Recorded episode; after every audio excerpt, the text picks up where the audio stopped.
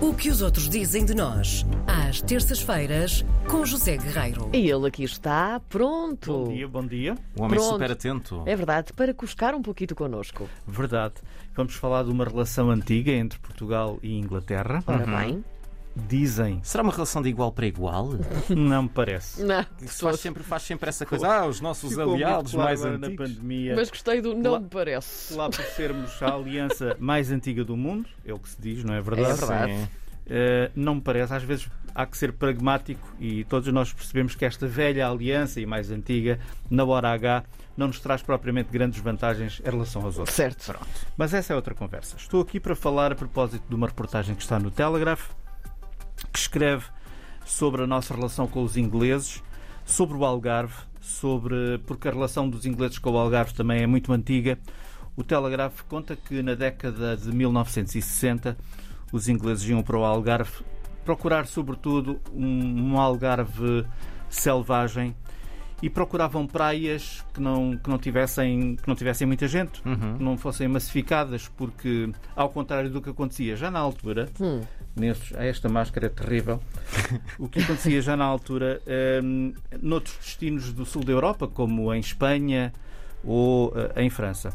E então procuravam praias com pouca gente e um contacto com a natureza. Mas faltava uma coisa essencial, porque os ingleses, muitos deles, que vinham não é, na década de 1960, eram ingleses com, com dinheiro, não é? Certo. Pessoas bem na vida. Vinham prontos para gastar. E, portanto, precisavam de encontrar uma, digamos, distrações, distrações para a elite britânica, não é? Certo. Uma coisa como Estava a falar de E daí golfe, por surge exemplo? o golfe. Ah, Ai, mas que bem, João Bacalhau, você também, da É elite, perceber verdade. disto. Sim. hole in one. E, portanto, vai daí, conta ao Telegraph, um senhor inglês chamado Henry Cotton. Estive-vos alguma coisa, não? Henrique É Algodão, sim. Sim, o Henrique Algodão. né, O Henry Algodão. Que, aliás, Isto hoje. deu depois nome a uma marca de roupa, Sim. Henry Cotton, Henrique Algodão. E o Sir, porque ele é Sir, era. Não, continua a ser, acho eu. Sim. Bom, não sei. Desenhou na penina, naquela que era ainda na altura uma, uma região ainda muito rural ali do, de, de Portimão, desenhou em 1966 o primeiro campo de golfe no Algarve. Provavelmente o primeiro campo de golfe no país todo.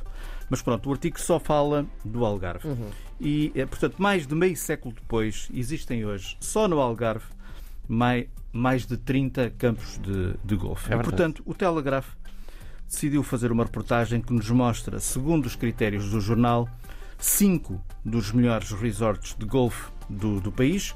Eh, resorts de golfe, também com hotel. E destaca, claro, o Algarve, vários, não é?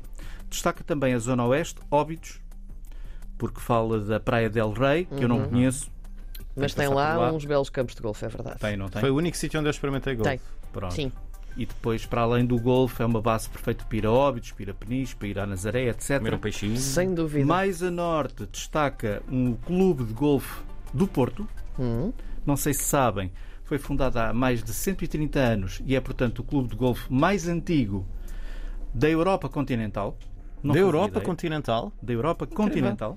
Incrível. Sim. Não fazia ideia. Também não. E, hum, e portanto, hum, quando foi construído era ainda um percurso muito. Muito. Como é que eu ia Rudimentar, dizer? talvez. Sim, improvisado, era Sim. tudo muito improvisado, porque havia vários, vários buracos, eram buracos de, com areia, de, de- Sim, de areia, as depois ao longo sand dos anos foi traps. melhorando. E, em- e a partir de 1900, e- da década de 1930 tornou-se então no primeiro. digamos, Uma coisa mais a sério. uma sim. coisa mais, a sério, composta. uma coisa mais a sério, mais composta, um, golfo, um campo já com 18 buracos em, em Portugal. A terminar, vale a pena dizer, e voltando aos dias de hoje, que o golfe de facto é um desporto que muita gente, enfim, não, não está para aí virado, ou por, por várias razões, não é? Também uma coisa muito cultural. Sim. Os ingleses adoram golfe, têm mais de mil campos de golfe eh, na- no, no Reino Unido, mas largamente, portanto, ultrapassam a Europa, vários países europeus.